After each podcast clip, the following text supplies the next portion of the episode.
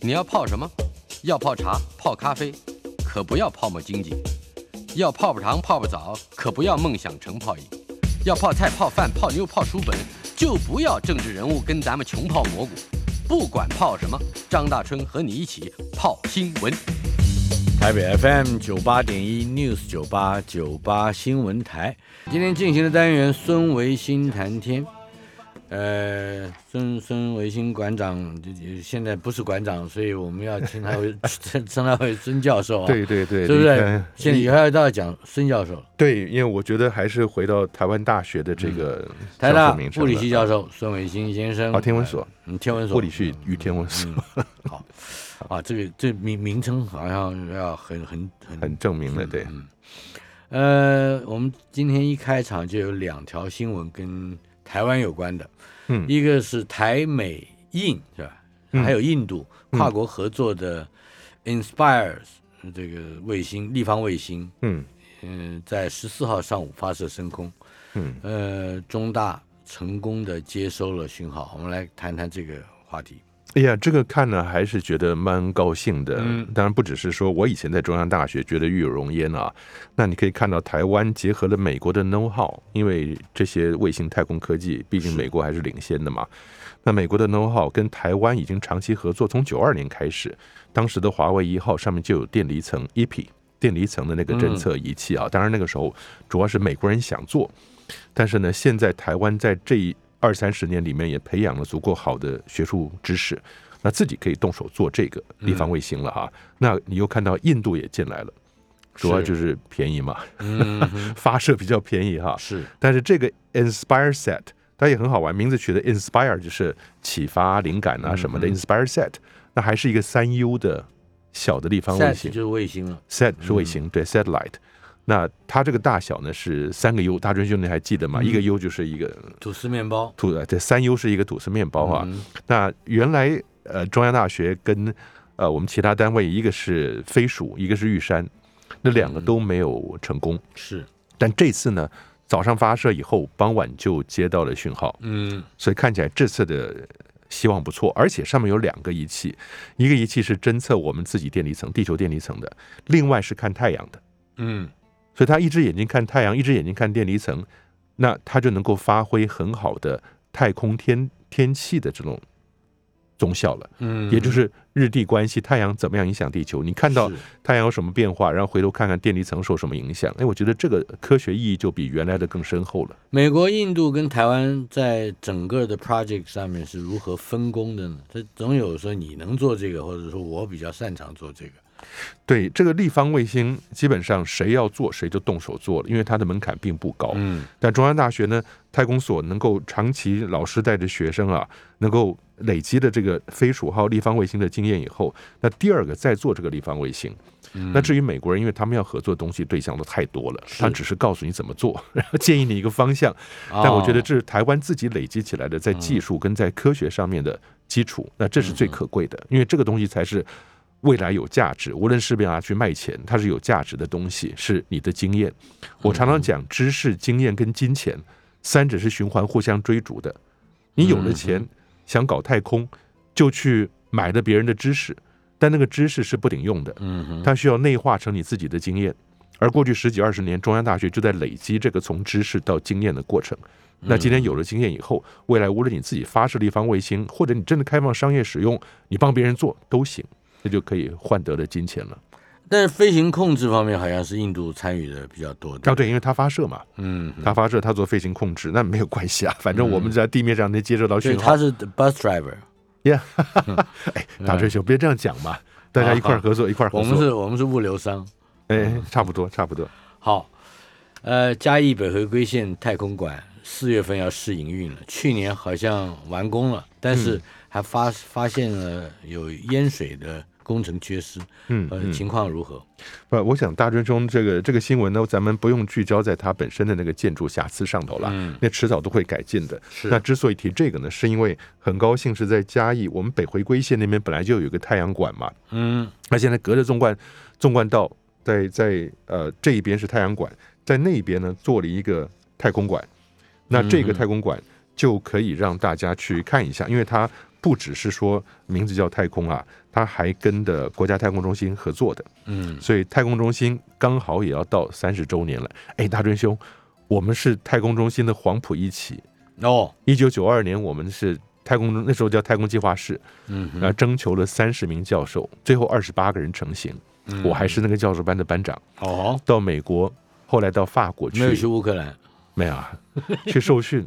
学怎么样做太空船。啊哈，我觉得那个是非常难得的机会。然后刚好一九九二年那个时候成立的，所以是现在到二零二二整年整三十年，整整三十年，所以很高兴你可以看得到三十年台湾的太空发展，虽然说一路过来也是跌跌撞撞，但是已经做得非常好了。呃现在几个卫星效果都不错啊，那所以以看到。不单是这样子，我觉得很重要一点是，他关注到了社会对太空的理解，嗯，所以呢，把太空馆做出来以后，就帮了科普推广的大忙了。嗯嗯，他还要还有一个一处新增的太空及自然科学教育展览会场。嗯一讲到教育，恐怕也就是我孙馆长嗯最最有兴趣的一个领域了，是要吧？不太空教育对， 因比为较长远的这个努力嘛。不过大真兄，我不知道以前提到过我自己在 NASA 工作的感觉没有。嗯，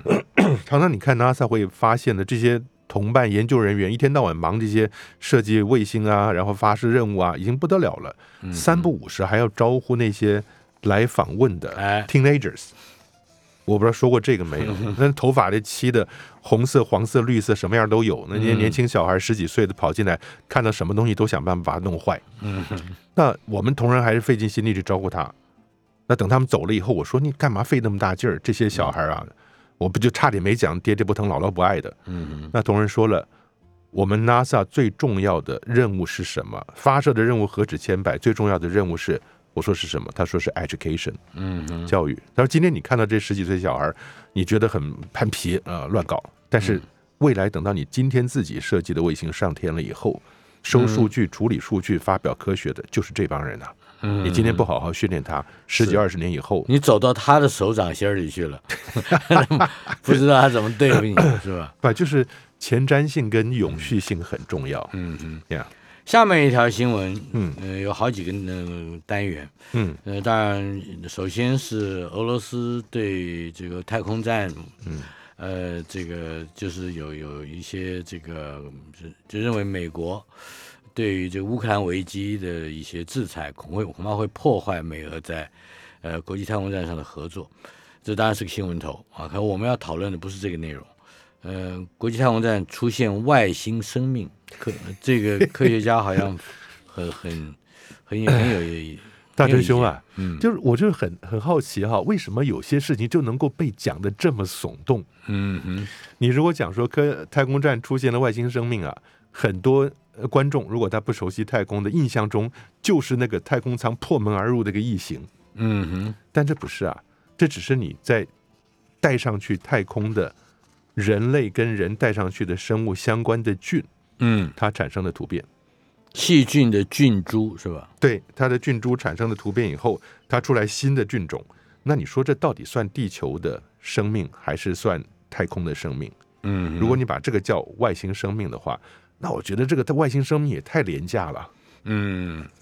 呃，他是他说发现了四种新的细菌菌株，嗯其中三种是全新的物种。嗯，呃，这是是地球上带去的，可是它为什么会是全新的？不，嗯因为它只要有基因突变，就跟原来的不一样啊。嗯哼，我想说，你看看 Omicron 跟 Delta 嗯跟 Alpha，、它是算一样的还是算不一样的东西？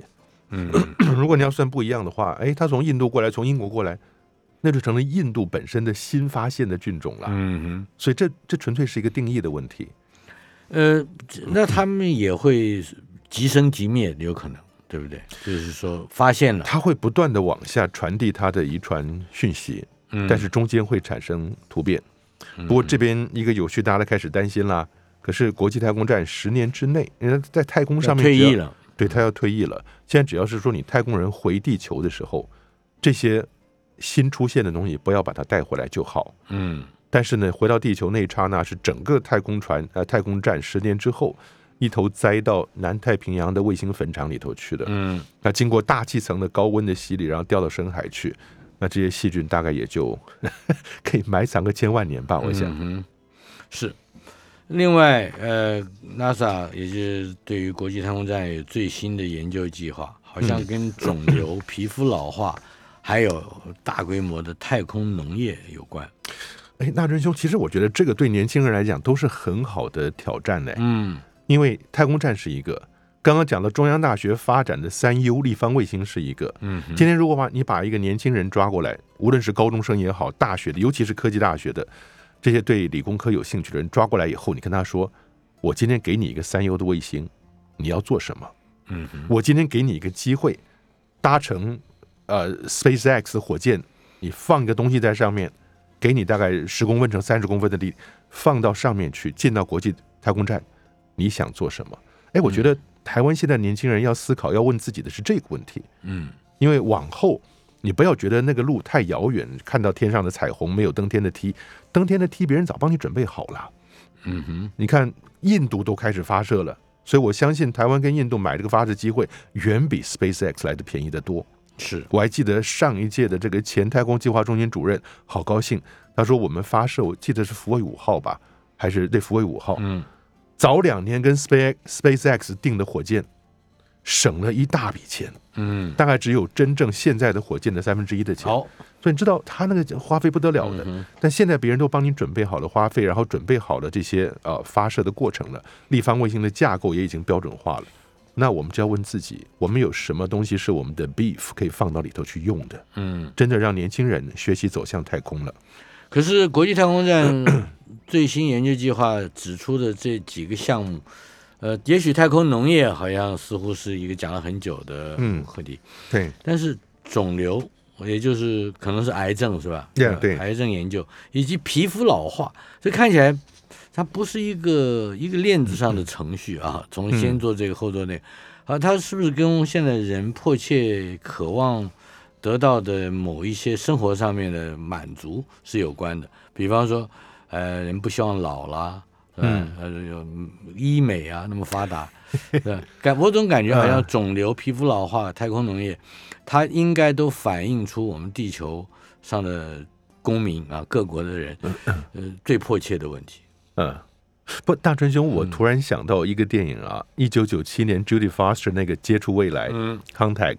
那个电影我非常喜欢，因为这里面好多转折，好多 twist 嘛。那你记得吗？当那个 Judy Foster 发现他们在地球上好不容易做出来这个发射器，即使他那个国科会主委要上去，被炸坏，恐怖分子给炸了，嗯完全失望了。回到旅馆呢，却发现一直支持他的那个金主富翁跟他联络说，还做了另外一台，有备份，你要不要上去？你记得这段吗？嗯但那个时候跟他联络说，那个富翁在哪里？在太空站上，哼嗯，在这儿飘着。为么？什么？因为他说的他已经罹患了不治之症，呃已经嗯呃不天不永年了。但是呢，他希望上太空能够把他的生命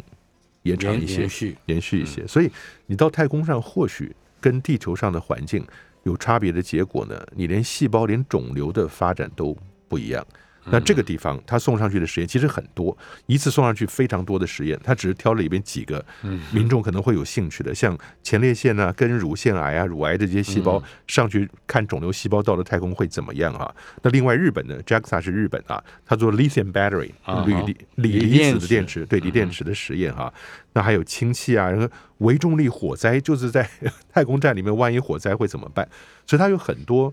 有趣的实验。那皮肤老化，我觉得这是一个怎么讲？说严重不严重，但是说未来长远是一定要考虑的事情。你觉得皮肤老化的问题比较严重，还是呃，这忧郁症问题比较严重？你看是你跟哪一个人讲了？因为说不定他皮肤老化，他就会忧郁症。了。哎， SpaceX 启动了北极星计划，对执行首次商业的太空漫步。不过大春兄啊，我刚才讲的刚刚那个东西皮肤老化，你有没有想过太空人在太空敷面膜的样子？ 太空人为什么在？他是为了要待会儿上节目直播吗？嗯对对 对对对啊！要有这个情况吗？有我没有相太信空他人们能够要敷过？要要保养皮肤，一定会保养皮肤，因为你在太空那个环境里面，它就是一个恒温恒湿的环境按照你给我从事的多年来的这种教育啊，啊，不敢当。我认为太空，尤其太空站呃或者是太空舱里面，嗯， 那个漂浮的太空人面对的，这是全世界最脏的环境，我是不怎是么会给你这样错误的印象它屎尿齐齐，我真的是觉得屎尿齐流的环境。 ？No No No No No，不是啊，那只是 SpaceX 前一阵子送了四个平民上去，不嗯小心厕所 堵塞了以后啊，发生这样状况，其他都还好啦。嗯，其他从过去一路演化到现在，那等么到大真兄您您往后您等到您上太空的时候，嗯那个屋里整理的非常干净的，是高级的五星公寓了。那个时候我的皮肤也没救 了。来，SpaceX 启动北极星计划，所以你现在看底下的重点是什么？首次执行了商业的太空漫步，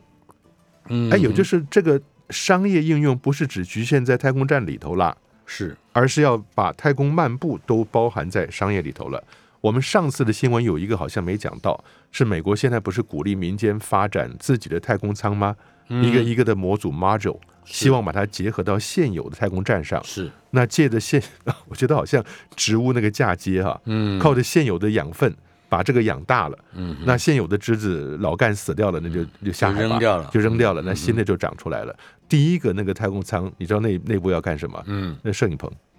是，我商业记得台阶讲过，对对对，但是现在这个连太空漫步都在里边了。那这里边也就是 SpaceX 原来合作的那几个人要一块儿上去啊，嗯，主要是干什么呢？一方面上去做，反正物资运送嘛；再一方面呢，SpaceX 设计了 EVA 的太空衣，嗯哼，这个太空衣就跟他原来的不一样了。大正兄，原来大家批评很不公平啊，说你看马斯克设计太空衣那么帅，嗯，美国人设计太空衣那么蠢啊，又又又笨重。哎，马斯克原来太空衣不出去的，嗯，他就是里面的人是坐了上天以后，在里面飘一飘就下来了，宅在屋里的，宅的。嗯 所以你说不出去太空漫步人是宅男是不是？嗯是不是？啊，对，那但是商业，呃你还你不讲，我还不特别觉得那个，嗯，呃，它商业太空漫步，这个就意思就是说，他走一走，就跟走秀一样，是可以赚钱 的，对，或者是让他嗯走的人给钱，嗯还是看他走的人给他钱呢？呃那你是怎么说呢？如果你今天有一个网红，嗯他做直播嗯，在太空漫步，那他要付钱，谁要付钱？这个网红要付钱，哎，他收钱呐、他付钱是一回事，他收钱啊、他是向他的他的、呃这个观众收钱，但是他得付钱给启动北极星计划的这个北极星计划，或者没是关 系啊，我给你两千万、三千万美金的，但是我底下有一亿人看我，我每个人收一美金，不就划得来了吗？大春，反反正就是这里头就是有人要收钱是吧？对，就是我我负责收钱，我我们的我们可爱的台湾的年轻朋友们，现在是你开始思考一个新的商业模式的时候啦，就把太空慢慢的融入你的生活。嗯你现在我们费尽辛苦一路走到这边讲到这边来，都是希望给给我们现在像我们这个年龄的人一些有趣的、丰富的知识回馈，嗯给年轻一代一些新的机会跟想法的。我现在啊、啊有有一个习惯，我啊称之为吸尘器计划，就是你把你所有不懂的都用那个叫做 N N F T 啊，嗯把它吸到那里 面。就是说这，这个呃 SpaceX 启动北极星计划，嗯要执行的商业太空计划，这个商业的内容也也用那个 non fungible token 来用它来来付你你还支付真相信是啊？这 是哎，对呀、 反正这些东西都弄在扫到一块儿去了，你不见得认为这个可以成功的，就把就用 NFT，哦你。觉得你觉得有道理吧？好，大春兄没有关系。我想在这个地方啊，针对这个新闻，我们就学两个英文字啊好了，好不好？好一个是 E EVA，大 E 家，EVA 哎 EVA 不要以为是 EVA Air 帮长荣做广告啊，嗯不不是是的，航长荣航空啊，EVA 是 extravehicular activities。Extra 就是在什么之外的，嗯哼，vehicle 就是汽车嘛，太空船跟呃汽车都是 vehicle，vehicular、变成形容词了。那 activities 活动，所以 EVA 指的就是出舱活动的意思。哦，那出舱活动穿的太空衣就是 EVA 的 suit 太空衣了。那现在呢，SpaceX 是要把 IVA 升级成 EVA 的衣服原来是 I 是 internal 里面的 intro 或者是 internal 嗯 internal intro 嗯 vehicular activities 舱内的活动嘛。它原来太空衣那版是舱内的，是了现在要升级成太空，我都很期待看呢。为什就么？因为它 outfit 啊 outfit 对对对的 outfit，他绝对不会做，我我相信他不会做的那么嗯看起来又蠢笨又它一定又要很累合赘身的样子是吧，？合身要帅。嗯哼，所以让大家愿意去穿这个衣服啊，即使他要出去出舱活动。不过大春兄，我们以前讲过没有？嗯，最早出舱的是人类是在那个是嗯是列太昂空诺梭，夫，嗯一个叫列昂诺夫的，他们两个人上去，搭着俄罗斯太空船上去了。你知嗯道发生什么事吗？现在来不及讲了，你只剩下三秒钟了。好，啊，发生什么事呢？稍后片刻。嗯，今天进行的单元孙维新谈天，哎，呃，台大教授孙维新先生在我们的现场，维新兄啊，哎，大春刚才嗯我们还没讲完呢。哦，列昂诺夫当时呢，在准备要做人类第一次太太空空漫漫步步的时候呢，他发现了出去以后才发现问题来了，嗯他们没有料到外面是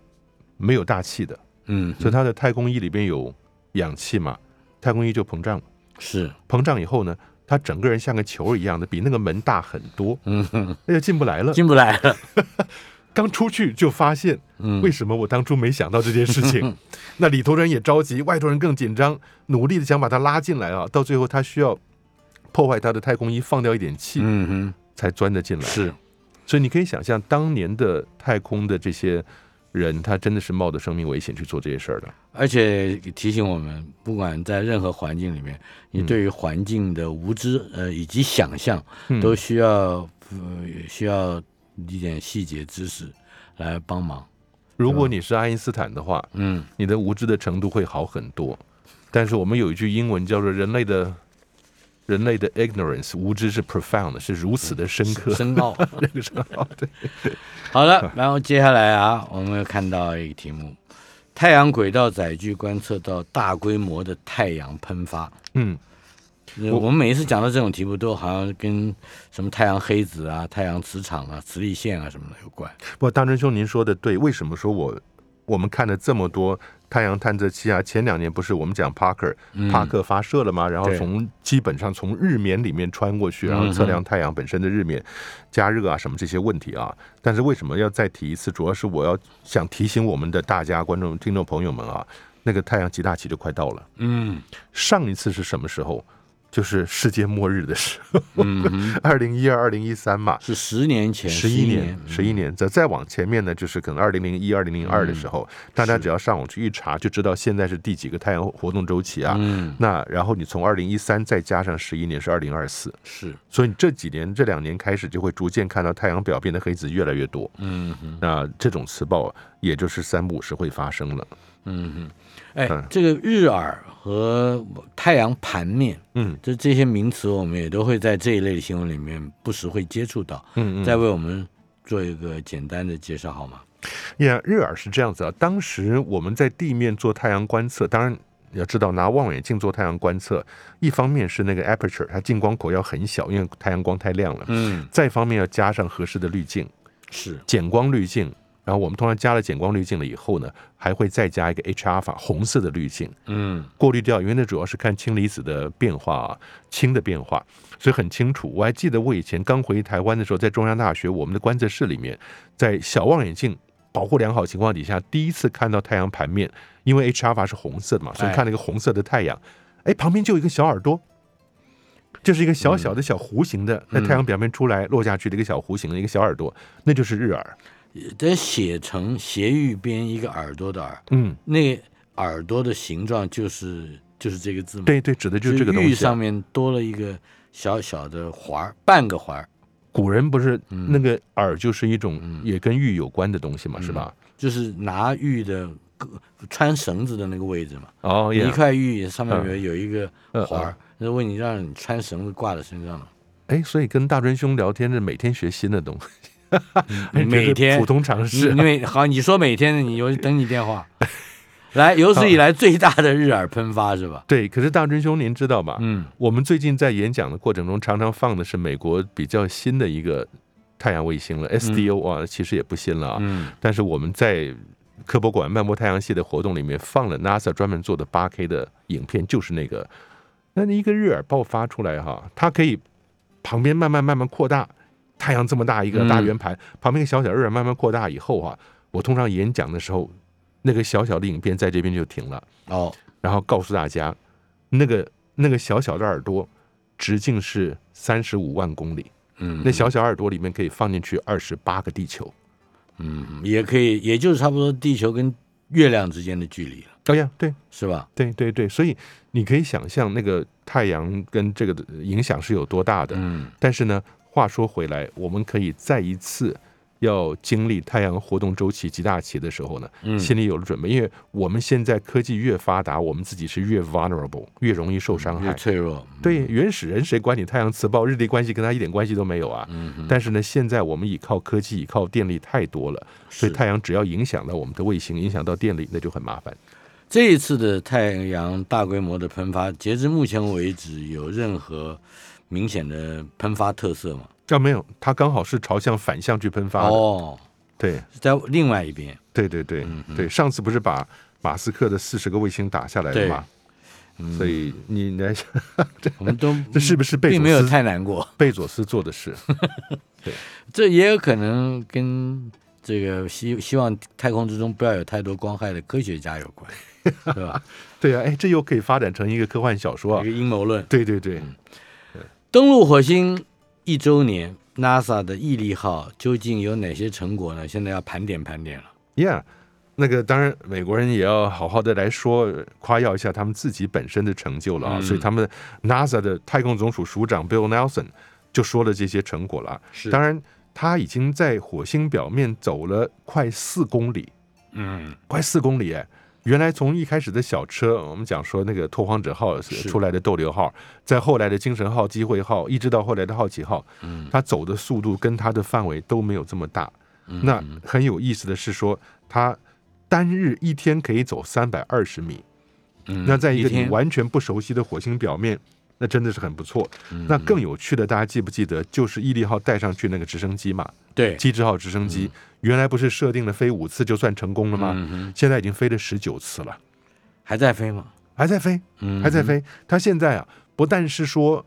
不是不是只有测试直升机的这个性能了，啊哈，那嗯表面能不能飞，他已经知道了以后呢，他就已经把它发展成下个阶段的任务了，也就是啊哈直升机真的是派出去做侦察斥候的用途了。等一下，这个直升机是不是叫机智号？机智号，Yeah，机智 Ingenuity，号，嗯哼， ，Yeah，机智号怎么怎么念，Ingenuity，Yeah， ？Ingenuity，哦它也飞行了快四公里，它跟那 个它跟那个毅力号走的差不多哎，呃，对他有抱怨吗？没抱怨，没，有，对啊呀，但是它只只走了只飞了三十几分钟，呃，Yeah，也不错啦，嗯哼，能够能够这样子已经算很好的啦。是，这大大春兄，我觉得好玩的就是说这些东西都是第一次做，嗯，这也是为什么我不知道我自己的个性也是想做一些别人没有做过的事情，比方说，创新呐、嗯无论是在教育推广活动，在科研上面，为什么科研很吸引人？就是因为他嗯搞的事情都是别人没有做过的事情。是如，果别人做过的事，你再重复做的话，那别人不会承认你有任何创新的成就，嗯只是说你复制的很好看。也就是在我们每个人的博士证书上面，他非常重要的一句话就是说，这个人有能力 carry out independent study 嗯独立研究。是那意思是这个独立研究是别人没有做过的。我们这个机智号嗯看了这个机智号，它它应该起飞的点不是在火星的表面，对不对？它是是啊在是啊它是在它的母体上，没有没有没有没有，已经放下来了。啊他原来上去的时候啊，毅力号 Perseverance 对这四十个脚站上去了以后，肚子底下啊那个直升机就落地上了，哦，当放时在就落地了，当时就落地上了。然后嗯毅力号再开远远的，然后把镜头架好了，say cheese，然后它就飞起来了。嗯，好，那采采样的这些，那还毅力号本身，嗯哼，毅力号本身去采样，直升机就只有飞，是只有飞，然后对地拍照。嗯那采样的话，采的现在有五管六管了吧？这个是火星表面的石头，虽然有时候采样不是那么顺利啊，啊，但是还是采了一些东西啊。那是大家就很期待的是说，因为杰泽罗陨石坑过去应该泡过水，啊好，如果过去曾经二三十亿年前曾经有过任何生物，那应该在石头里面会留下痕迹的。嗯哼，所以美国人现在特别着急，是希望下一艘太空船赶快去把这个东西拿回来，估计是二零二三零零年。三零年，对对对对，二零三零年好像会发生不少的事情，我们可以密切注意一下啊。对呀。 首次发现有三颗卫星的小行星，所以大春兄，二零三零年我们合作多嗯少年了？到了二零三零年的话，我们就合20作了二十26六年了，二十六年了。二十六七年了。对对对，嗯，好好哎还有呦，一你看起来还是那么年轻，哟，这句话也可以对您这么说，反正观众都看不到我们长什么样子，是吧？首次发现三颗小卫星，对，小行星，对我这想跟大家讲的是说，一个小行星啊，嗯哎，本身 size 并没有很大，嗯哼，这个 Electra 这个小 Electra 行星呢，它只直径只有两百六十公里。嗯，哎，我们地球的直径是一万两千八百公里，是，再不济连月亮都有三千四百七十六公里。嗯但是你说三千四百七十六，我们觉得理所当然，卫星就应该长这个样子哼，。嗯哼，那你到了火星旁边看，它那个卫星一个十二公里，一个二十公里啊，嗯哼，很小。很小，但没有想到，连这个两百六十公里的小行星旁边，都竟然找到了三颗卫星。嗯，那大追说这个卫星肯定更小了，是，要不然它大的不会绕着对你对小的。那对，它这个小到什么程度呢？第一颗六 六公公里，里，第二颗两公里，哦，第三颗一点六公里。很小，大追说：“那您说到底什么？你走到哪里算一站呢？什么地方去 cut the line 去切一条线说，再以下就不能算卫星嗯了不。能，嗯，你不要到时候大真兄带上这个铅笔盒，说这十公分也绕它转。对，绕它是绕着转，是因为它的引力正好平衡了嘛，就在，所以它要一直转，他对他一直有引力，嗯，就说我觉得这一点是再次让大家认识到牛顿的可贵啊。他只是告诉你说，只要有质量，它就有重力。嗯哼，那那个重力场呢，在适合的距离、速度之下，它就可以 trap，可以陷把一个东西陷在它的重力场里头，继续绕它转。 Electra 到底应该怎么翻？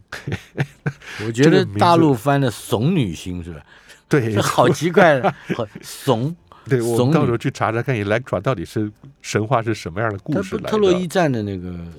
阿啊伽曼农的女儿不是吗？对呀、啊但是为什么把它叫怂怂女星呢？怂不是很不不给力的吗？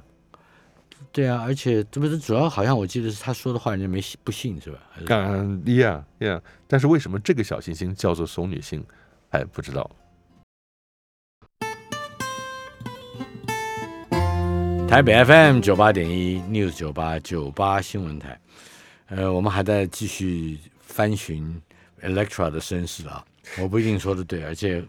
呃，这个故事很很复杂。不过我们的控音控 P 哥问了一个问题，啊是吧？呃，那你你就回答吧。 好好呀，主要是说你这个小行星呢，我觉得哎，我们这个大哥问的很有道理啊。嗯，它只有两百六十公里嘛，被人家撞倒了怎么办？对，它的引力是很小的，但是旁边呢，呃，离这是两公里、一公里、六公里的，万一呃被谁恶意的碰撞一下，它不就离开这个轨道了吗？对，如果你产生，因为无论你这个天体大小是多少，我们的地球、我们的月球还有太阳，它的引力场呢，都给你一个脱逃速度。嗯，就像我们在地球表面，你要能够发射一个每秒钟十一点七公里的东西出去，它就离开了地球的重力场了。嗯，所以对每一个大小天体来讲，它旁边就有一个这样子的表面跟终端速度、极限速度。那脱逃速度呢？你只要达到这个脱逃速度，那东西就出去了。是，所以时间久，说老实话，大俊兄啊，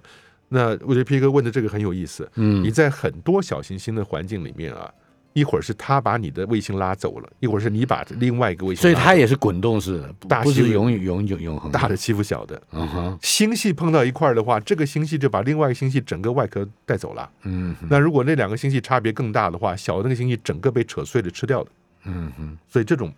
暴力的事件在宇宙里不断发生的。刚才我们讲了 Electra，的确是阿伽曼农的女儿。哦，不过哎，不过就是她的她她涉及到跟弑父有关，杀掉父亲。哦你记不记得？哦哦男的话就是哎 OK Oedipus complex，、嗯女的要杀父亲或者弑父， 就是、呃这个大追兄改 Electra 天啊 complex。，我们专门针对希腊神话好好请教您一回吧。哎呀，这里边不敢。不是弑父，要不然就是恋母，要不然就吃掉自己的孩子。所以你看我洋人多厉害啊啊，啊，好恐怖啊！对，呃，来我们来看看系外行星背阳面有些。嗯，有些什么状态，还会下宝石雨。对我为什么选这个新闻，就想嗯知道大春兄听到的宝石玉眼睛就亮起来了。嗯，它只不过是下液态金属跟那个呃，你把石头跟金属融化了以后，啊，那它落下去的，主要是说这个所发现的系外行星啊，这蛮有趣的。发现系外行星不是只有科伯勒，嗯也不是只有 E TESS，是，地面还有一些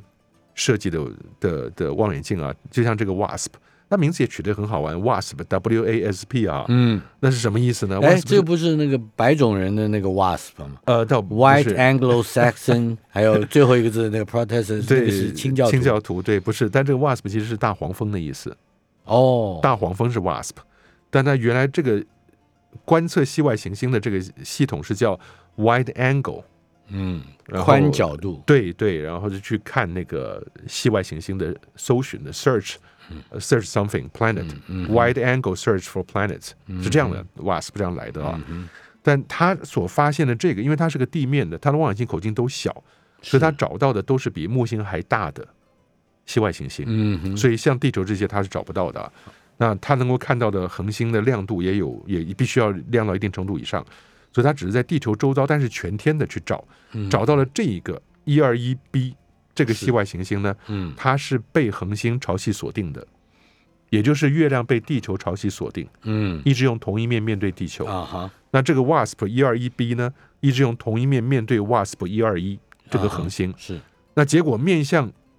恒星，我们月球面向地球没事儿啊，因为地球不热。嗯面向这个恒星的表面温度是三千度 C 啊，嗯所以你要转到夜间呢，到了夜晚了以后，那个温度比前面一面要低一半。嗯，所以大追兄那个地方第一半也有一千五百度。啊、对，但是呢，温差的关系，只要有温差就会起风，嗯那个风速是时速一万七千公里。哦大春兄，我们的十七级的风速嗯每秒钟六十公尺，是大概是时速是四万九千公，呃，四四四万九千公，呃四四千啊，不对，四点九公里，嗯四点九四点九公里，人家这是一一万万七七千公千里，公里。对，那是不得了的。嗯嗯所以，但是有趣的是说，它这个小行星上面，你如果说，哎，系外行星上面如果有金属铁啊，有玉啊，有 whatever，这红宝石、蓝宝石的矿物，嗯这样讲没有太大意义啊，因为你嗯今天丢一堆碳进去，你也可以说那是钻石的矿物啊，是是吧？嗯哼但是不管怎么样，我们就知道系外行星的样态非常丰富的。你降下液态宝石构成的奇特雨水，这不又是另外一个？液态宝石。那我们重点是液态，你你觉得你能卖得出液态宝石去？嗯 对，就是不行，虽然已经无所谓保不保的石了，是吧？对对对对对。不过很好的是，你现在有韦伯太空望远镜了。嗯韦伯望远镜呢，一个是看早期宇宙，另外一个就是用更精确的方式去仔细观察系外行星。像像这个金属铁或者是刚才提到的液态的雨啊，嗯，液态宝石雨，它究竟是一个什什么样的形形式呢？如果滴滴滴到人身上会怎么样？嗯，你去试试看。我也说老实话，不知道。这但只是因为它温度很高，那你很多这些材料呢都已经融化了。融化就像你说到大钢厂去，你看到里面那些呃金属的铁的水在那个地方，那不是闹着完玩了的。， 那那我明白了，对，不要随便去淋雨，也不要随便相信雨伞可以保护你。 对啊好的，想要在有生之年近距离的观测太阳系的邻居，呃，这个好像涉及到了一种光帆技术。嗯，嗯光就是 太阳光的光，帆就是帆船的帆，解释一下吧。大春兄，这个计划我们以前好像提过了不止一次了，嗯就是霍金在他生前跟俄国富豪米尔纳，还有美国的祖克伯哎，三个人要做一个有趣的计划，把小小的像邮票一样几千片太小太空船哎，用地球的镭射光直接打到附近的南门二去。嗯哼，那平常到南门二是三万三万年到七万年用我们的火箭，嗯但是呢，这样子打过去直接加速的话，可以到光速的五分之一啊，只需要二十年。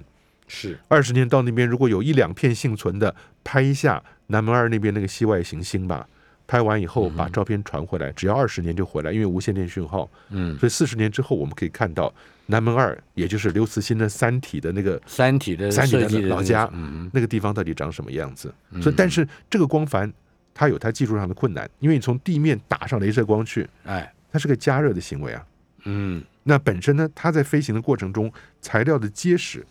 是不是能够维持？因为你要飞到五分之一的光速啊，嗯，所以这个东西到底呃能怎么样设计？当时我印象中，它可能需要二十年发展出它的光帆飞行器来，是，然后二十年嗯去那边，再二十年回来，所以大概是这样的概念。那就是六十年了。你还要发展二十年技术。那如果它发展十年的话，就就就嗯哼，好了，就是半个世纪以后，对对对，咱们看得到，我们还可以那可以。撑着，是吧？对，好，这个是我们想要在有生之年近距离观测我们的邻居，嗯，大概就是南门二是一个嗯可以寄予些为渺茫希望的地方。对。不过大师兄，以前我记得你也提过啊，嗯，他说到底要光盘用什么东西做？氧化铝跟银黑色的二硫化钼来做，嗯我就觉得有意思啊。他说黑色的话，它就可以吸光了，对不对？嗯那哼，为什么我们的所有的太空船都还是银白色的，去反光，怕里嗯面热嘛？是但我们说过啊，那你热量本身就是一个能量，为什么不能嗯用那个热量呢？那如果都用黑的的话，那 SpaceX 那些星链卫嗯星也不会造成那么大的、你就不不容易有飞行控制，对对对 就看不见它了。啊， 不是，你都知道它在哪里嗯，exactly，、对，好的，一个星系里头同时发生三处超新星爆炸，这是很罕见的嘛？对第一次好像，第一次，对，因为如果我们把这个星系啊看作是我们自己的银河的话，嗯那真正在我们银河过去一千年里面只有三次超新星爆炸，嗯，时间分布也很不均匀。是就人类看得到的，第一个当然是北宋年间的一零